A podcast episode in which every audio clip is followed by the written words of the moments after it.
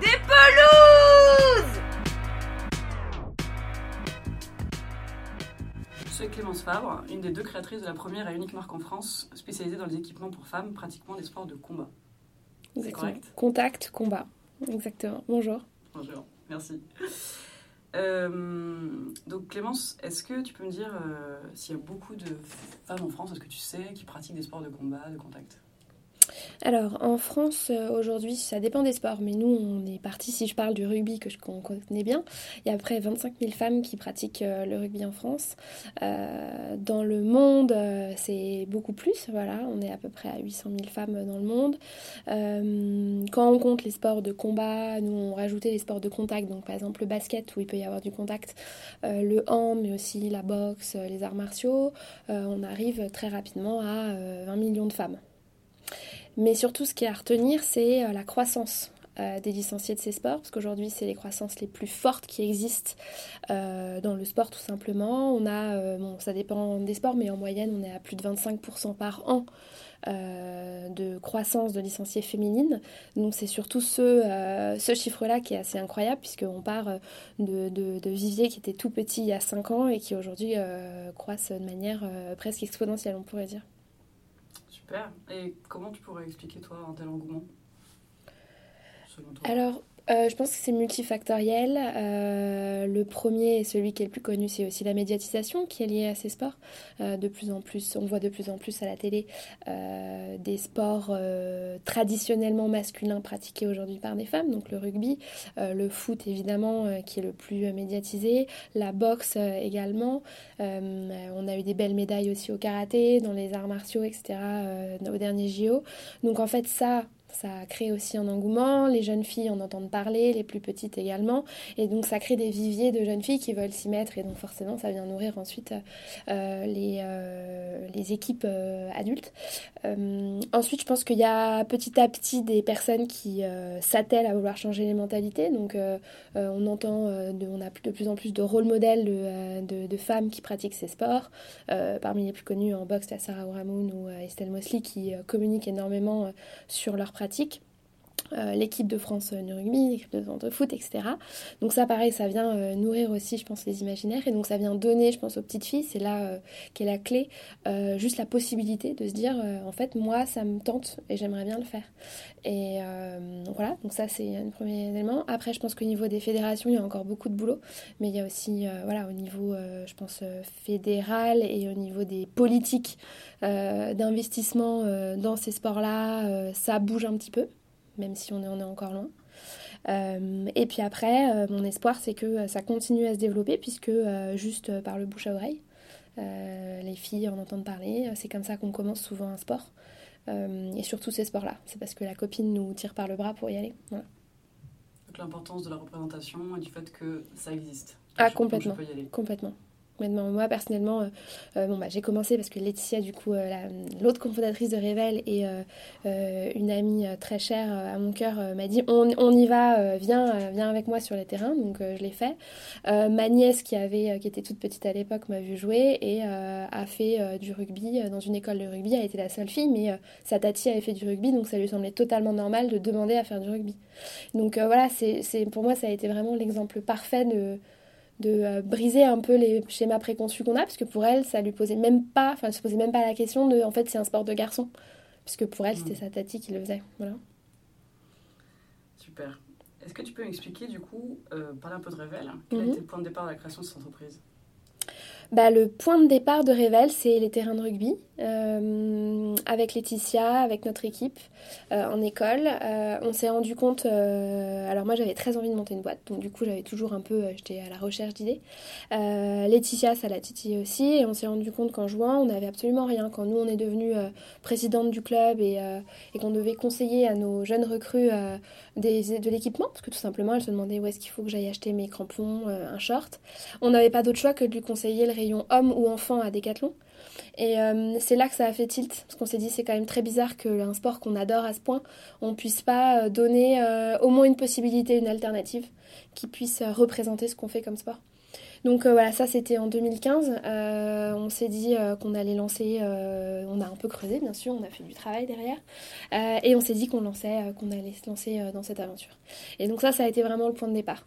à partir de là, on a creusé, on a cherché est-ce qu'il fallait qu'on fasse de l'équipement, est-ce qu'il fallait qu'on fasse des crampons, est-ce qu'il fallait qu'on fasse des chaussettes. Enfin, on s'est posé beaucoup de questions. Hein. Parce que ça existe en soi, il y a des shorts qui existent pour les garçons. Parfois, on peut avoir des choses mixtes. C'est pas forcément Voilà, exactement, Donc là, on a fait, bah, on a eu le parcours classique de l'entrepreneur. On a fait des erreurs, on a testé, on a euh, et en fait, on s'est euh, finalement euh, assez vite, j'ai l'impression, rendu compte que ce qui manquait beaucoup dans, dans, le secteur de l'équipement pour les femmes, c'était de l'équipement technique et en l'occurrence de l'équipement de protection. C'est-à-dire que euh, jouer avec un short mix finalement, euh, ça nous pose pas beaucoup de problèmes. Quoi. Voilà, bon, euh, c'est peut-être pas totalement adapté, mais on s'en satisfait très bien.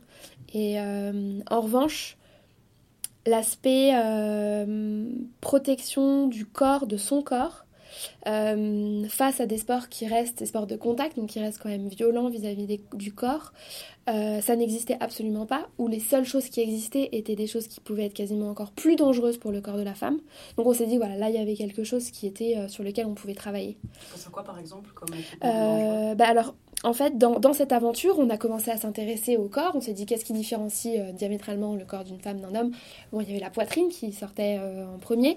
Euh, et on s'est demandé comment la poitrine était conçue, pourquoi elle était si différente finalement, pourquoi on ne pouvait pas se balader comme ça, courir sans, sans, sans soutien. et donc ça, on a travaillé avec un laboratoire qui est spécialisé dans le... Dans, on va dire, la, la, bio, la biodynamique euh, de, euh, de, la poitrine, qui est située à l'université de Portsmouth en Angleterre, avec la leader chercheuse euh, sur le sujet. Et elle nous a expliqué voilà, ce qui se passait dans une poitrine quand on fait du sport, tout simplement, quels étaient les ligaments qui la tenaient, qui la... comment une poitrine vit en fait au cours de la vie d'une femme. et on s'est rendu compte que ce qui avait de plus problématique, c'était des chocs directs, donc par exemple des coques qu'on connaît bien en boxe. Euh, très connus qui viennent finalement empêcher le choc, euh, par exemple sur le mamelon, voilà, euh, bah, en fait peuvent créer encore plus de problèmes sur les tissus qu'il y a autour puisque ça vient créer un choc direct sur des ligaments qui s'appellent les ligaments de Cooper qui sont nos deux petits ligaments qui partent du haut de la poitrine qui descendent jusque dans le sein et qui viennent choquer ces, ces, ligaments à multiples reprises et ce qui peut carrément les rompre. Et ces ligaments lorsqu'ils sont rompus ou abîmés c'est irréversible et inopérable donc, euh, quand on a découvert ça, on s'est dit, il y a en fait une méconnaissance totale du, bah, de la poitrine. Et de comment la protéger, comment en prendre soin. C'est étonnant de se dire qu'à notre époque, on n'est pas au courant de ça. Hein. Ouais, ouais, ouais, complètement. Donc en fait, bah, après, dans l'histoire de Rével, on y viendra, mais il y a aussi toute une phase d'éducation, d'explication, de, communication sur ces sujets euh, qui prend du temps aussi. Voilà. Sans en faire euh, tout un drame, en fait. C'était pas ça, c'est juste, c'est important de le savoir. Mm. D'accord. Euh, donc avant, euh, donc est-ce que tu peux me parler justement de cette, de cette protection en particulier euh, mhm. Comment vous l'avez pensé Comment vous l'avez designé donc en, pendant toute notre recherche, vraiment, on est reparti sur une manière très scientifique sur la poitrine, comment ça marchait, etc. On a fait beaucoup de tests en labo. on a utilisé comme comme sport de test le MMA, donc le Mix Martial Arts, qui est un mélange d'arts martiaux euh, qui est assez violent, c'est-à-dire qu'on mélange à la fois les coups directs, les projections, les grapplings, etc. Donc pour nous, ça représentait un mélange de l'ensemble des coups qui pouvaient exister sur les sports qu'on visait. Euh, et là, on a fait pas mal de tests, et c'est comme ça qu'on est, qu'on est arrivé à dessiner, dessiner, designer notre Revelia. Euh, qui est notre protection, notre produit de protection du buste et des épaules en fonction avec un matériel, un matériau qui est euh, souple euh, et qui euh, est placé aux endroits un peu spécifiques que nous on a repérés pendant ces tests en réel, là où il y avait le plus souvent les chocs. et donc ainsi est née la Revelia, tout simplement avec bien sûr beaucoup de je dis tout simplement, mais avec beaucoup de tests en labo, euh, de la création, euh, de l'industrie aussi, puisqu'on parle de textile. Donc il a fallu qu'on crée euh, les process d'industrialisation de cette protection pour qu'elle soit portable, totalement adaptée au corps de, en tout cas, le maximum de femmes qu'on pouvait avec les moyens qu'on avait, et que ça soit agréable à porter dans le sport. Parce que les plastrons, par exemple, équivalents pour les hommes, c'est mhm. pas du tout adapté ou quand même ça peut faire à peu près le travail Je ça parce que nous, on a des filles qui parfois achètent des plastrons chez les hommes. Alors, les plastrons chez les hommes, voilà, les plastrons chez les hommes, vous allez pouvoir trouver des bons produits pour la protection des épaules. en revanche, il ne va pas y avoir de protection de la poitrine. Donc, on va peut-être y avoir un moment, une espèce de pauvre, pauvre petite protection sur le plexus solaire, mais qui n'est pas placé, qui va bouger, parce que du coup, le patron du de la, de la protection n'est pas du tout adapté euh, forcément à la, à la morphologie euh, de l'acheteuse. Euh, donc potentiellement pour la protection des épaules ça va être agréable et ça va faire le job. En revanche pour la protection de la poitrine on, est quand même très très loin. Et les quelques petites protections qui pouvaient exister auparavant, on était assez loin de niveau de la qualité de la protection. C'était principalement du polyester porte euh, qu'on mettait, euh, qu'on cousait euh, sur ce qu'on pouvait imaginer comme étant la poitrine d'une femme sans se poser plus de questions. Donc au niveau de la qualité et de la performance de la protection, pour moi on était très très très loin de, ce que on arrive à faire avec la Revelia et de ce que je pense on pourrait faire dans l'avenir. D'accord, très bien.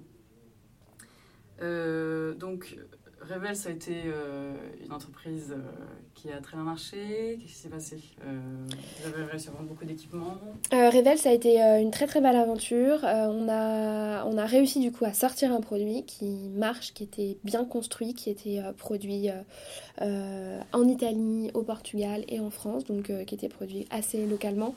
on a pu le vendre sur des marchés aussi diversifiés que la France, le Royaume-Uni, l'Australie les États-Unis, puisque du coup nous vendons principalement en ligne. donc ça permet de toucher là, enfin les marchés là où, les filles font ces sports.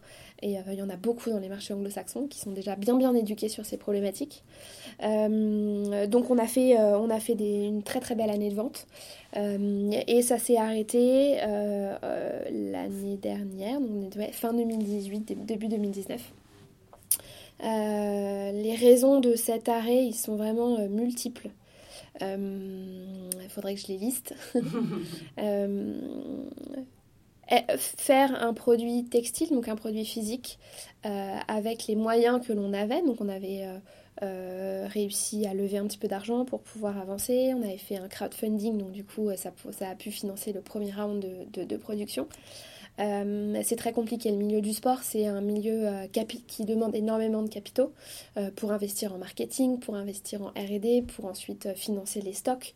et donc aujourd'hui, nous, on s'est retrouvés au bout de 4 ans de développement de produits et commercial à se dire, bon, bah là maintenant, il va falloir avoir beaucoup plus d'argent pour pouvoir passer à l'étape supérieure et pour pouvoir se confronter un peu au plus grand maintenant. Euh, donc ça, ça a été un premier, euh, challenge qui a été euh, du coup pas facile à relever.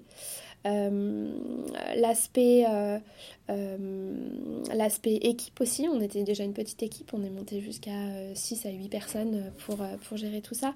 Il faut s'assurer qu'on paye les salaires. Voilà il y a quelque chose de très entrepreneurial là-dedans. Et, et, les marchés je pense étaient sont quasiment prêts mais on n'est pas sur des marchés de masse aujourd'hui. Donc, euh, Par exemple, euh, tu as une idée du nombre de volumes que vous avez vendus, par exemple de la Revelia? Ah voilà, faut que je me faudrait que je me souvienne des, chiffres, hein. mais euh, on doit quelques, enfin quelques milliers où on atteint. Enfin voilà, c'est on est pour donner un ordre de, ordre de grandeur. Donc c'est pas mal sur un marché, sur un marché qu'on pouvait nous atteindre. donc c'est pas mal, mais, mais on, on, aurait pu, je pense, pousser encore plus si on avait eu un peu les, euh, les des coups de boost, euh, des coups de boost derrière pour aller, euh, pour aller chercher les marchés là où ils étaient. Et on avait encore un peu de développement produit pour adapter aux différents sports. donc je pense que c'est l'aspect aussi financier qui a été, qui a été le, le, plus compliqué. par exemple, vous avez essayé de vous... Pose des questions. Hein. Ouais, ouais vous avez essayé de vous, euh, de vous, de vous, mettre en partenariat avec des, des marques d'équipement, je sais pas, la grande distribution déjà qui Alors, on a eu, euh, on va dire qu'on a eu, euh, on a été approché et on s'est approché de certaines, je vais pas forcément dévoiler là, mais du coup de certaines marques, mais on était encore assez jeunes dans notre développement, donc c'est-à-dire qu'on peut pas aujourd'hui dealer avec un Nike ou un Adidas comme on deal avec euh, la boutique euh, de quartier. Mmh. C'est pas possible. Euh, pareil, on, a, on, avait, on avait aussi équipé les joueuses de l'équipe de France, une grande partie des joueuses de l'équipe de, France à 7 et certaines à 15. Donc on avait commencé aussi à se dire, bah, on peut peut-être réfléchir quelque, à quelque chose avec la fédération, mais là encore, on est très très loin de ce que un Adidas peut proposer n'est-ce pas? Euh, donc euh, voilà, on était un peu euh, dans la vallée de la mort de la start-up où on, pourrait être très grosse et y arriver, mais en même temps, on n'a pas encore les reins pour, pour y être. Donc c'était, ce moment-là. Et après, nous, sur la stratégie de distribution, on avait choisi de pas forcément aller vers la grande distribution aujourd'hui. ça nous semblait pas être la bonne stratégie à notre stade, pour plein de raisons, mais du coup, ça n'a pas, ça, ça pas abouti. Voilà. D'accord. Et comment, par exemple, vous avez approché vos, modèles, euh, les Jeux de l'équipe de France, euh, qui ont beaucoup fait partie de la campagne euh, de communication, marketing de la marque C'était des, super soutiens, vraiment des très très gros soutiens. dès le début de la création des produits, en fait, on a, on a co-construit le produit avec les joueuses. Avec les sportives pour leur demander comment est-ce qu'elles voyaient le produit. On les aura fait essayer des dizaines de, prototypes, etc. Donc, donc en fait, pour nous, elles ont été bien plus que juste des égéries euh, pour euh, leur mettre le produit et prendre une photo, mais elle faisait partie de l'aventure quasiment, euh, puisqu'on travaillait aussi avec pas mal d'ambassadrices qui sont pas forcément nos des athlètes de haut niveau à chaque fois, mais en tout cas, on était très très proche de nos futures clientes et de nos de, des personnes à qui en fait on allait vendre le produit, puisque c'était pour elles qu'on le créait. et comment on les a approchés bah, Assez simplement, mais ça c'est la magie je trouve aujourd'hui de, de ces sports, c'est que ça reste des sports assez très, très communautaires. Euh, très solidaire. Donc quand il y a des, euh, euh, des initiatives qui sont prises, comme on l'avait fait avec Revel, ça peut aller très vite vers le plus haut niveau en fait. Hein. nous, les premières personnes qu'on a interrogées, c'était par exemple Sarah Ouramoun qui nous avait dit, bah oui, moi c'était ma maman qui me cousait mon soutien-gorge de sport. Donc très vite, on a eu, mm. on a eu des feedbacks jusqu'au plus haut niveau, donc on s'est dit, bon bah d'accord, on peut y aller, et on a construit Revel avec elle. Donc en fait, la relation s'est jamais perdue, même après. Super. Et d'ailleurs, en parlant de votre campagne de communication, mm. euh, ce, qui, ce qui plaît beaucoup, ce qui a pas mm. mal plu, on va dire, euh, aux, filles qui étaient sensibles à, votre marque, c'était vraiment euh, des spots avec des sportives, mm. des femmes très puissantes, pas coiffées, pas maquillées, juste en train de faire du sport, avec une image très badass. Ouais. Comment vous avez imaginé et mis en place cette campagne? Alors c'est vrai que ça je l'ai pas dit avant, mais pour nous Révèle c'était plus que... Alors il y avait l'aspect produit qui était très important, mais euh, de ce que je disais avant, il y avait un aspect représentation qui était euh, tout aussi important. Euh, on s'est dit qu'aujourd'hui, les filles qui faisaient ces sports n'avaient aucune marque qui les représentait réellement telles qu'elles étaient. C'est-à-dire que soit on est sur la marque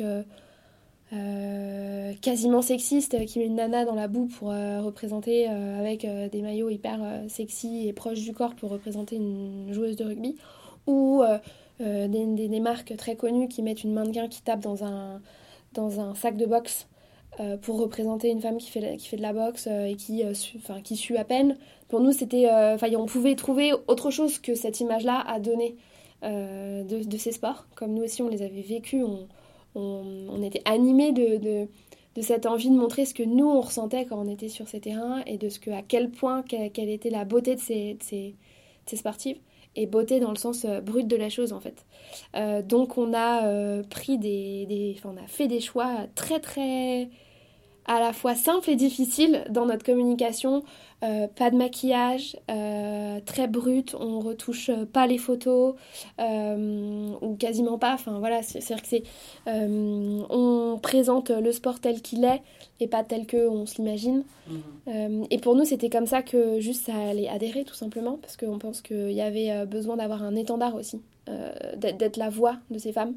Et donc c'était bien plus que euh, juste ah j'ai envie d'avoir un joli petit euh, bus de protection qui fait badass et qui fait Batman, mais plus bah voilà en fait je m'équipe chez Revel parce que juste elles comprennent ce que je veux dire, elles comprennent mon sport, elles comprennent pourquoi je m'engage et, et, surtout elles, elles envoient au monde une image qui me correspond. Mm. Super. Mm. je crois que je t'ai tout demandé. Génial. Bah, écoute, je crois que j'ai fait le tour de mes questions euh, sur euh, ça. Euh, nous, on a vraiment. ouais, ce que tu dis sur la représentation, l'image qu'on peut avoir d'un sport, c'est vraiment ça. C'est ce que je te disais tout à l'heure en, off.